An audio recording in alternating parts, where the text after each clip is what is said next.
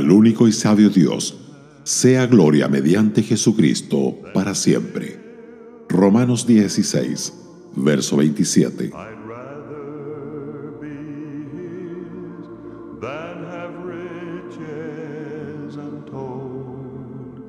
I'd rather La sabiduría de Dios es como un hilo que corre a través de toda la Biblia. Así lo atestigua la Escritura.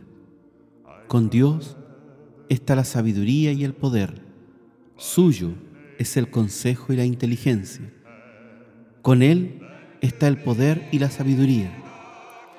Suyo es el que hierra y el que hace errar.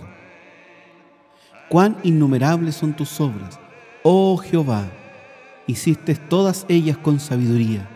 La tierra está llena de tus beneficios. Jehová con sabiduría fundó la tierra, afirmó los cielos con inteligencia. Sea bendito el nombre de Dios de siglos en siglos, porque suyos son el poder y la sabiduría. Pues, ya que en la sabiduría de Dios el mundo no conoció a Dios, mediante la sabiduría agradó a Dios salvar a los creyentes por la locura de la predicación.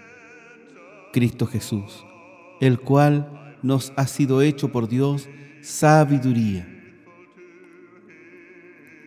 La sabiduría de Dios se refiere a su perfecta visión, inerrante discernimiento y decisiones infalibles. Alguien la ha definido como la habilidad para producir los mejores resultados con los mejores medios.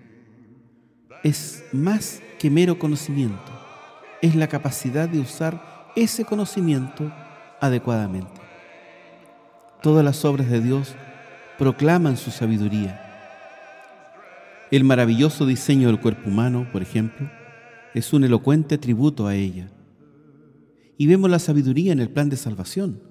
El Evangelio nos dice cómo ha sido pagada la pena del pecado, la justicia de Dios vindicada, su misericordia dispensada justamente, y el creyente en Cristo está mucho mejor de lo que pudiera estar si Adán no hubiese caído.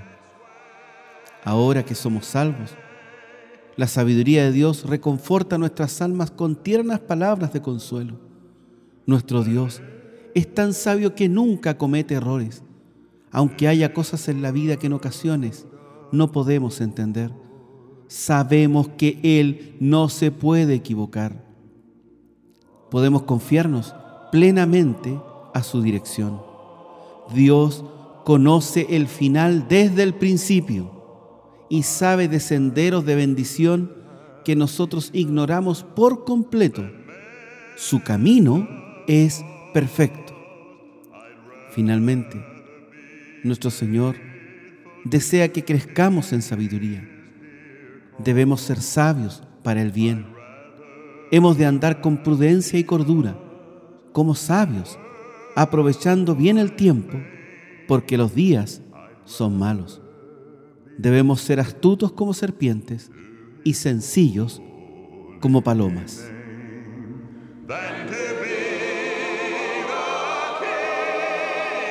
Radio Gracia y Paz, acompañándote cada día.